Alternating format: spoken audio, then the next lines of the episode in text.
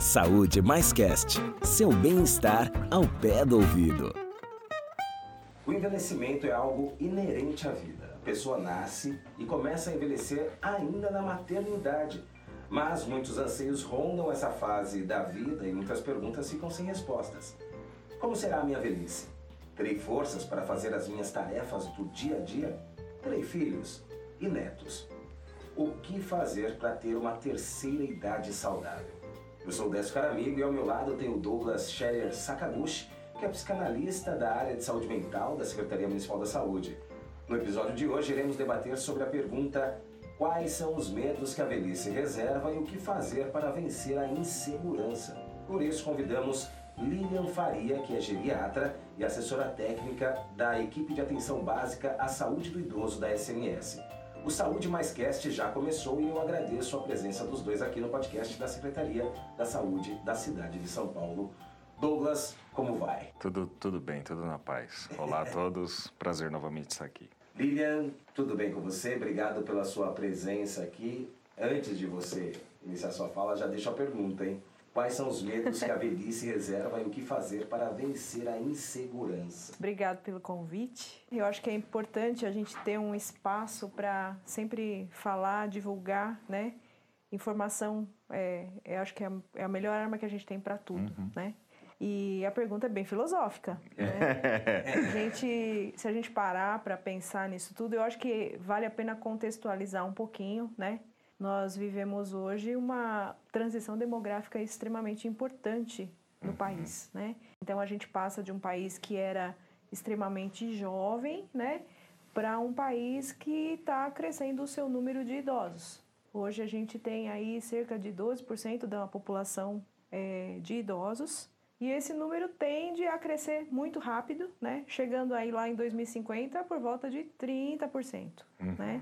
Vai mais então vai mais do que dobrar num, num, num espaço de tempo muito pequeno, é. né? Para a gente ter uma noção do quanto é isso, né, a Europa demorou mais de 100 anos para ter essa inversão. E a gente está conseguindo fazer essa inversão aqui num período de 25, 30 anos. Né? Uhum. Então, será que a gente está preparado para isso? Né? Quais são os medos e como se preparar para essa velhice? Né? O medo, se a gente for pensar em pesquisas, em tudo isso, eu acho que é a incapacidade mesmo né? Se você pensar que 30% é, dessa população aí vai estar tá envelhecida, né? Como uhum. a gente vai cuidar dessa população, né? Enquanto, enquanto sistema de saúde, a gente está preparado para isso, né? Então, são, são inúmeras questões, né? E a gente já sofre essa inversão, a gente acredita que lá em 2030 essa inversão já aconteça, ou seja, quando eu tenho é, mais de 15% da população aí de idosos, né, em comparação à quantidade de jovens que eu tenho, né, que é quando isso tá. realmente se inverte. E quais são os medos, né? É medo realmente de ficar sozinho, né? É medo de não ter como se manter, o medo da incapacidade, e aí eu acho que existem alguns conceitos que valeria a pena a gente colocar aqui também, né? O conceito de é, autonomia e de independência. Né? Isso, isso é legal, porque incapacidade, o que, que é isso, né? Que a gente está no meio de capacidade. A gente fala acho que isso é importante, sobre Lilian, isso, né? né? O que, a, que é isso? A pessoa é incapaz, né? Isso. É, a pessoa é independente, né? São coisas iguais, né? E isso é importante até a nível de, de justiça, né? Uhum. Se a gente uhum. for pensar é, que parte dessas pessoas aí vão estar incapazes, né? O que é ser incapaz, isso. né? Então isso é, isso é muito relativo, né? E pensando nos medos, eu acho que esse, esse, essa é uma das maiores preocupações quando a gente, enquanto profissional, conversa, né? Ou tem um, um idoso em seu cuidado, né? É manter essa autonomia e essa independência. Hum. O que, que é autonomia? Né? É a capacidade dele decidir o que ele quer para ele. Né? É a capacidade de falar, olha, né? Eu quero vender, eu quero comprar, eu uhum. quero ir até lá, eu quero, eu quero ficar aqui, né? Eu quero morar com alguém, eu quero morar sozinho, né? É a capacidade de, de resolver aonde gastar o seu dinheiro, né? Uhum. É, essa, isso é a autonomia. E a independência tem mais a ver realmente com a capacidade física da pessoa, né? Ela é capaz de andar sozinha, ela é capaz de comer sozinha, uhum. né? Muitas vezes eu tenho uma pessoa que ela tem autonomia, mas ela não tem a independência. Ou seja, ela é capaz de, de saber o que ela quer, ela é capaz de decidir os atos, mas ela não é capaz de executá-lo. Uhum. Né? Não sei se, se ficou claro isso. Sim, acho que, veja se eu entendi, é uma questão tanto corporal até, né? Eu desejo, mas eu não consigo com, me locomover, eu não consigo, é isso, uma coisa mais até do corpo mesmo, não responder até o meu desejo, digamos Exatamente. assim, aquilo que eu, é, é isso, né, Aline? É. Por exemplo, é, um exemplo bem simples aí, a doença de Parkinson, no seu, nos seus estágios intermediários, a pessoa perde muito do seu movimento, mas ela não perde a sua intelectualidade. Uhum, né? Uhum. Então, assim, ela é capaz sim de decidir, né? Ela é capaz sim de falar, ah, eu quero pagar essa conta, mas muitas vezes ela não é capaz de sair para pagar essa conta. Então, ela, ela acaba tendo que delegar isso a alguém, sim, né? Sim. Pela incapacidade física. Mas ela tem autonomia para decidir qual conta ela quer pagar. É, não, e é legal, porque até pela pergunta do Abre, assim, me revisitou, né? O Freud dizia que o envelhecimento é uma das grandes feridas narcísicas, uhum. né? Uma das grandes dificuldades do sujeito se perceber envelhecendo, né? É, e é interessante que me veio aqui, né? Quando eu voltei de férias, foram férias, 10 dias, não me recuso a chamar de férias, mas umas folgas aí. Quando eu voltei, cara, assim, eu fui parado por umas três, quatro pessoas e fizeram uma observação. Nossa, Douglas, quanto cabelo branco. Nossa, né? E aí quando eu vou beber água, as pessoas que tiram a máscara e tal, ah, até, até na barba, né? É, eu fiquei pensando, é interessante, né, que as pessoas também fazem questão de marcar de alguma forma. Isso, isso é um destaque, isso é um sinal, me parece. Olha, você está envelhecendo, sabe assim? Deixa eu te noticiar isso, assim. Você... você não percebeu. Como se você não se olhasse todo dia no Exato. Você não percebeu, você está envelhecendo. Isso, mas é interessante essa necessidade de marcar, né? Tipo, olha, você está vivendo esse processo, porque eu acho que vai, que vai envolvendo essa um pouco do que a Lina foi trazendo, né? Dessas fantasias, de como que será que vai ser. Bom, sim, estou envelhecendo, ele mesmo, tenho cabelo brancos, né? Essa, não sei, você acha que cabe dizer uma certa guerra com sinais do envelhecimento, uma Sim. certa guerra com o estou envelhecendo? Sim. Você acha que cabe? Eu brinco com meus pacientes que assim, é, envelhecer é um exercício constante, né? uhum. né? Porque você comentou, né? A gente nasce e vai envelhecendo, é, né? É. Existe um período que você ganha, né? Você tem, você tem aquela sua parte da juventude, né? É. Mas tem lá a partir de uns 25, 30 anos, você começa a olhar para o espelho e você percebe que fala, meu, não tem jeito, né? Coisa está acontecendo, né? Sim, sim. E é visível, né? É o que você falou. É o cabelo branco, né? São as rugas. É, é a forma do seu corpo, né? E assim, eu continuo com o mesmo peso que eu tinha na mesma época de uhum. faculdade. Mas eu olho o meu corpo, ele é completamente diferente do que era, né? Sim. Então existe sim um, um, um, mudar aí constante que é um exercício, né? Uhum. É um uhum. exercício tanto para o outro quanto para si, né? Envelhecer é um exercício constante, é. né? Você precisa é, a todo momento, né, perceber-se, né? Uhum. E perceber o que você é capaz, né? E eu acho que um outro medo está aí, né? É a, a, a, perda dessa capacidade, né? Eu consigo perceber essa perda? Uhum. Porque um grande problema dentro do envelhecer é não perceber essa perda, né? É como trabalhar uma coisa que você não percebe. É. Então, assim, se você não percebe essa perda, se você não tem essa sensibilidade, né? Ou se você não tem essa, esse eh, treinamento constante, né? Você acaba passando por esse período sem perceber que envelheceu. E um certo dia você acorda velho. Se dando conta né? disso. Né? Como seria esse, esse treinamento constante? então, Ele é isso... é totalmente mental ou físico também? Ele é mental e físico, né? É, eu acho assim, existem maneiras de se envelhecer, né? Existem várias formas disso acontecer. E você pode sim se preparar para isso, né? Mas você só se prepara se você tiver essa consciência, né? Então, como ter essa consciência? É na conversa mesmo, né? É no, é no contato com o outro, né? É dentro da família, dentro do núcleo familiar, que muitas vezes tem, tem o idoso em casa e tem o jovem, e a interação entre essas duas partes é extremamente importante, porque a criança que percebe o seu idoso, a criança que percebe o seu avô, a sua avó, ele vai perceber essas mudanças mais fáceis nele, com certeza. E eu fico pensando, né, que é isso, é mente e corpo, e é isso, né, a gente dissocia, assim, né, de uma certa forma para entender, mas estão interligados, né, dessas, não dá muito para essa separação. Mas o que eu acho que a Lilian traz é uma, algo interessante, assim, de, de de entender isso como um processo, né? E é isso que a gente foi falando, todo mundo fala, ah, é natural envelhecer, né? Mas a gente distancia, porque guerra consome. Guerra eu tenho que combater, guerra exige força. Se eu vivo o processo, me sacando nesse processo, entendendo que processos são regados de diversas outras coisas, para além dos medos, né? Poder vivenciar esse processo até que, se me vem uma coisa agora me invadiu aqui, um processo de morrer também, né? Por vezes em algumas, então entende? Assim, um, é, é, são processos. Que eu quero dizer que todo o seu processo tem a sua riqueza, tem as suas dores que a gente não precisa negar, tem as suas frustrações que também fazem parte do processo. Mas tem suas alegrias. Né? Exato. Né? É isso. O processo de envelhecer traz alegrias também, sim, né? Sim. Quanto, quanto eu ganhei nesse processo, né? Isso. né? Principalmente é, intelectualmente, mentalmente, né? Nesse processo todo.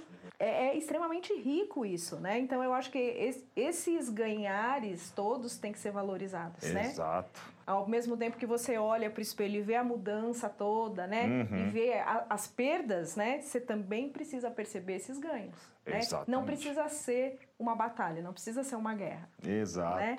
E eu acho que é isso que a gente precisa trazer, né?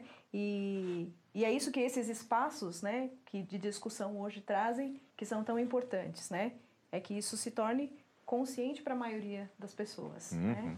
Você, como geriatra, tem percebido hoje a, a, galera da terceira idade, ela é mais ativa do que era há 20 anos? Muito mais, muito o que que mais. fez essa galera muito mais. virar a chavinha e entender que a saúde é, eu acho que é justamente, é justamente esse processo de ganhos, né? Eu acho que essa coisa do não existir só perdas, hoje isso é muito mais evi uhum.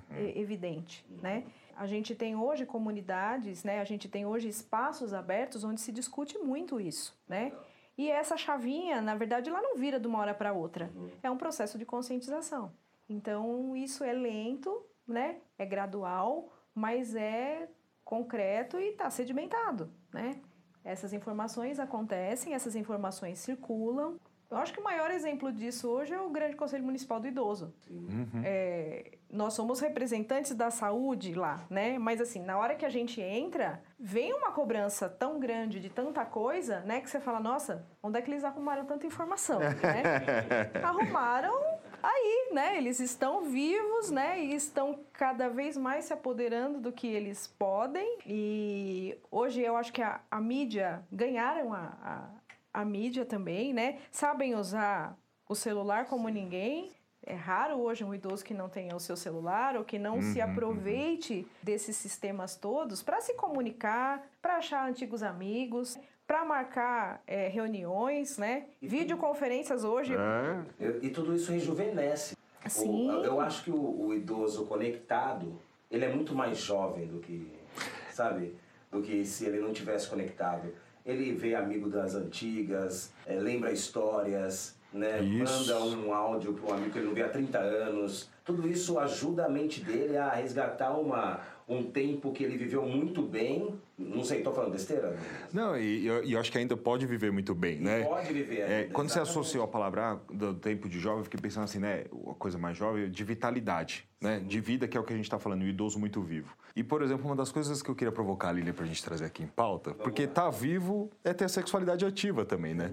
E um dos grandes tabus aí para os idosos é essa coisa da sexualidade, que não é só o sexo, entende? Sexualidade numa coisa um pouco mais ampliada, assim. Como é que é, Lilian? Como é que você percebe assim? Porque eu acho que isso é um tabu interessante da gente provocar, assim, para poder pensar nisso. Isso também diz da vida, isso também diz de um dos processos. Como é que você sente? Que eu acho que diz um pouco disso que você foi anunciando, cara, dessa coisa do idoso mais vivo, né? Como é que você sente isso, Lilian? Como é que é para você? Como é que você percebe isso? Então, é, é muito interessante porque para eles eu sou jovem, né? Uhum. É muito engraçado, porque apesar de eu não ser, né? Eu já, já caminho já bem próximo aí da terceira idade, mas eles trazem essa essa questão muito viva. Até porque, assim, eu tenho hoje uma seleção de pacientes que muitos são viúvos, uhum.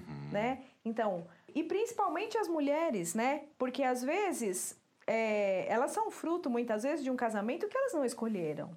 Elas são fruto, muitas vezes, de uma imposição social muito grande que casou e tinha que ficar casada, né? Sim. E tinha uma coisa de não poder ter a sua vida. Então, na hora que a viuvez vem, ou na hora que estão prontas para viver com plenitude a terceira idade, uhum. né? Elas querem sim aproveitar e querem conhecer e querem desfrutar dessa maturidade que elas têm hoje. Então isso é muito mais vivo do que se pensa na terceira idade, né? Uhum. Eu, é, é um tabu, mas eu acho que dentro do consultório isso é bem discutido, né? Elas vêm procurar informação, isso devia ser sim muito mais discutido, muito mais colocado até por conta hoje das ISTs, das doenças é, é, infecciosas sexualmente transmissíveis, Sim. né? E eles estão sujeitos. Eles estão igual um sujeitos adolescente. Sim, igual sim. que um adolescente. E se a gente for pensar, né, que eles são de uma geração aonde a AIDS não existia, se a gente for pensar aí que ela apareceu lá no- nos, nos finais 80. de 1980, Sim, aí, sim. né? Eles são de uma geração onde a prevenção para o sexo era só para evitar filho ou as DSTs que já tinham cura, né? Ah, tudo bem, pegou, vai lá e trata. Então eles são de uma geração que ainda é um pouco mais complicado essa coisa de ter a prevenção, de fazer o sexo seguro. Mas vai muito além disso, né? Uhum, Eu uhum. tenho que nem tenho é, pacientes que não, não, não chegam a esse contato, mas adoram, né? Aquela coisa do sentar, de tomar, um, tomar uma cervejinha, Uhum, né? uhum. E Bate-papo, um bate-papo, né? Uma É. flertada, exatamente, né? Eu não sei se eu fico com ele ou não, né? Outro dia eh, me veio uma pergunta dessa, ah, doutora, eu tô pensando e tal, não sei se eu fico com ele ou não. Eu falei, mas como assim? Ah, o termo agora não é ficar, né? Então, mas aí a gente, eu entre- acabei entrando no assunto, né? Eu falei, então, isso é uma questão, né, que é você que precisa resolver, né? Se você quer ou não ficar. Quais são os prós e quais são os contras de estar com ele, né? Então, eu acho que isso é muito muito enriquecedor, né? Eles têm sim esse, esse lado extremamente aflorado e que muitas vezes não tem espaço dentro de casa Sim. ou mesmo não tem espaço na rodinha lá das amigas, porque porque às vezes ainda existe um preconceito, um tabu maior, né? Sim. Entre eles mesmo. Entre eles mesmos. Então, O- A senhora começou, ou você, você, por favor. você começou falando sobre a maior parte dos seus, ou uma grande parte dos seus pacientes, composta por pessoas viúvas. Viúvas. E eu tenho um grande amigo, Felipe, e o avô dele, o senhor Ademar. Hoje o senhor Ademar deve estar beirando os 90 anos, mas ele ficou viúvo há muito tempo. Uhum. Também há mais de 20, quase 30 anos ele é viúvo. E eu lembro de uma frase que ele soltou, e ele já soltou essa frase já tem uns 15 anos, assim, eu não esqueci até hoje, que ele falou que viúvo é quem morre. Ou seja, ele não... Eu já ouvi isso várias É, vezes. você já ouviu isso? Doutora, viúva é quem morre, né? Viúva é quem morre. Eu nunca esqueci essa frase. Eu falei, cara, ele tem total razão. Né? Quem tá aqui vivo tem que viver, entendeu? Uhum. Tem que se dar uma nova chance, encontrar um novo amor. Estou porque- na pista é outra É. frase que eu ouço bastante também deles, né? entendeu? Sensacional. Ô, ô Douglas, surfando aí nesse assunto que você trouxe pra gente, que, uma, um- uma mente apaixonada é, possibilita aí de bom pro corpo? É, então isso é, é, é enriquecedor se a gente pensar, né? A paixão, de certa forma, é algo muito intenso, né? Assim, vai produzindo muita vida. O que eu acho interessante é o que a gente está dizendo da, do sujeito se sentir ativo mesmo. Então, assim, poder se apaixonar, poder se... Porque, da mesma forma como a sexualidade tem que ter uma permissão para entrar nas rodinhas, nos, nos... A paixão também tem que ter uma permissão de eu me abrir para ser afetado por outras pessoas, pelos contextos. Então, isso diz também de uma busca ainda aberta para poder ser afetado por pessoas, para poder me conectar com elas, porque isso requer investimento. Toda relação interpessoal requer investimento, certo? E eu acho que é, é um pouco disso, assim, de... Da, da maior beleza que me vem é isso, essa abertura mesmo depois de ter passado por tantas coisas, de poder se conectar a um novo, de poder se conectar a um novo sujeito. Porque a paixão não é uma escolha, né, cara? A paixão é uma coisa de poder vivenciar esse processo, assim. É... Entende? Você não escolhe, ah, eu quero estar apaixonado. De repente parece que o negócio te invade. Mas isso diz de uma abertura que você dá pro seu mundo interno para que isso possa te invadir de certa forma. Então, que prazer poder se apaixonar. Porque né, não é uma escolha. Então, assim, você ser brindado com a possibilidade de paixão, fantástico. E quem se apaixona se cuida mais, né? Com Corta a certeza. unha do pé, corta a unha da mão. É, passa aquele perfuminho. baixinho, é, passa um perfume, ou coloca a melhor roupa, né? Por quê? Porque ele quer impressionar. Você, eu falo que você só se apaixona se você estiver apaixonado. Uhum, né? uhum. Então, você precisa se apaixonar por você, Também. né? E isso reflete, né? Reflete. E aí você se permite, né? É o que você, se- você se abre para o outro, né? Exatamente. Você gente- mostra o que você tem para que as pessoas possam chegar, né? Exatamente. A gente está indo já para os finalmente do nosso bate-papo, sim. Chega uma hora que a gente precisa ir para essa parte chata, que é da- dar início ao encerramento, mas aí é, o bom de dar início ao encerramento é que ainda não encerrou. Podemos falar mais um Processo. pouco. Eu queria entrar aqui num assunto sobre a, a solidão, a solidão na velhice, né? A nova geração ela tem escolhido ou não casar ou não ter filho. né? De que forma, né, que essa decisão pode causar algum impacto na velhice? Não ter filhos significa não estar acompanhado na velhice? Solta pra gente aí o que você tem pra falar.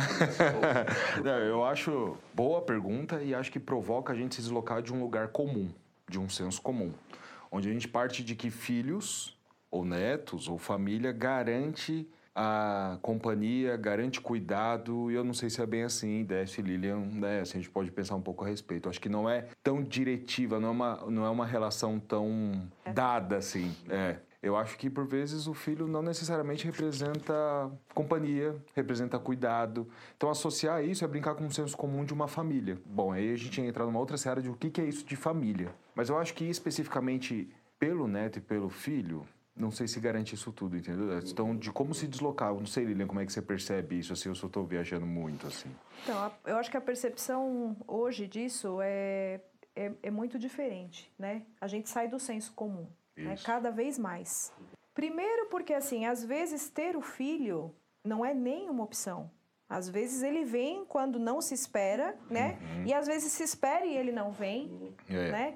Então isso hoje é, é, é muito discutível mesmo e ter o filho não é realmente a garantia de que você terá alguém para cuidar, né? E eu acho que não se deve ter o filho pensando nisso, inclusive, né? Sim, sim. Isso é seria um egoísmo tamanho, né? Eu É, um caminho perigoso, um caminho né? perigoso. É muito perigoso esse pensamento, né?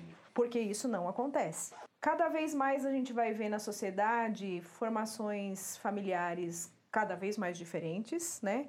É, grupamentos de pessoas aí é, se ajeitando para assim conviverem, né? E, e se acertarem cada vez mais diferentes. Eu acho que a tendência hoje é muito isso, né? Existe uma escolha em se viver solitário, sim, né? Porque a pessoa aprende a se gostar, aprende a conviver consigo, né? E percebe que muitas vezes ela se satisfaz. É. Isso é uma escolha. Ah, mas e quando não conseguir mais se cuidar, né? Virão os arranjos para isso, né? Exato. Com certeza, Processos. né? Eu acho que hoje o mais importante, né, se a gente for pensar nesses arranjos de ah, se você ficar preocupado em como, né, se acontecer alguma coisa, quem vai cuidar, né, é garantir sim o seu suporte, a sua rede social. E eu vejo isso muito. Vejo muita gente que mora sozinha, né? Vejo muita gente que não tem o filho, né? Mas que tem sim o seu suporte social. né? Então, o fato de você morar numa casa com 10 pessoas ou ter uma família grande não lhe garante o cuidado. E nem a sensação de solidão, né? E Porque você pode estar cercado de solidão, de pessoas né? e se sentindo extremamente solitário, né? Conheço pessoas que moram sozinhas e que não são solitárias, né? Esse- esses relatos chegam para você com certa frequência? Com muita frequência. Com muita frequência. E tenho muita gente que mora numa família grande, cheia de filhos, e que sofre sim de depressão, né? E que eu preciso sim dar um suporte nesse sentido, porque é solitário. Né? Então isso é, é um paradoxo, né? É completamente desconectada uma coisa da outra. E é singular, né, Lilian? Do jeito que a pessoa estabelece a relação no mundo, com os amigos, com, né? E que é isso, é muito singular também. Para alguns a solidão faz total sentido. Eu Tem gosto das coisas do meu paciente, jeito, né? eu gosto do açúcar ali, do adoçante aqui, do meu arroz ali. Aí vem outro e quer bagunçar tudo, é melhor. Então é muito singular, né? Assim, a gente dá voltas, tenta massificar, mas é isso, é muito de como o sujeito sente o mundo e como ele experiencia o mundo. É, porque me veio o Jorge La Roça, eu preciso falar um pouco disso, que você falou, ah, e como reviver, né? La Roça, que é um catalão da parte mais da educação, assim, mas ele fala uma coisa que é interessante, ele não gosta da palavra experimento, porque experimento ou deu certo ou deu errado. Ele gosta de experienciação. Porque tudo que a gente vive na vida tem esse ex de externo per que me perpassa e me marca. Então, também tem isso, assim, dessas vivências, dessas marcações do que eu vivi ao longo da minha trajetória existencial e do que eu fiz com elas, às vezes de redes sociais, de amigos, entende? Assim, de... E acho que isso é uma das riquezas também do processo de envelhecer, porque você já experienciou tanta coisa, né? Assim, você já passou por tanta coisa, que é muito bonito também poder sentir essas marcas, poder permitir entrar em contato com elas, assim, né? Bom, Agradeço muito a presença dos dois aqui. Douglas, que já é da casa, já é a casa. É. Obrigado, Douglas, de novo. Eu que agradeço. papo aqui fantástico, aprendemos muito, acredito você também. Sim, passou muito rápido, né? Passa rápido. Né? Passa muito Isso rápido. É, acho que é a parte mais, mais chatinha aí. É. É um trabalho gostoso, né? Sim. Lilian. É, diz, diz, que o que é bom a gente não percebe passar, né? acho que foi isso mesmo. Já estamos aqui há quase 30 minutos oh. batendo papo. Lilian, muito obrigado pela eu sua é presença aqui. Foi enriquecedor, como eu disse. Volte mais vezes para a gente debater e trazer aqui um pouco do seu saber. Eu é que agradeço o espaço. Obrigada pelo convite. Estou disponível aí. O Saúde Mais Cast de hoje fica por aqui, mas toda semana a gente traz um convidado novo. Eu e o Douglas batemos um papo aqui descontraído mais profundo, né? É isso aí. e para você sempre é, aprender um pouquinho mais conosco. Um abraço. Saúde Mais Cast, seu bem-estar ao pé do ouvido.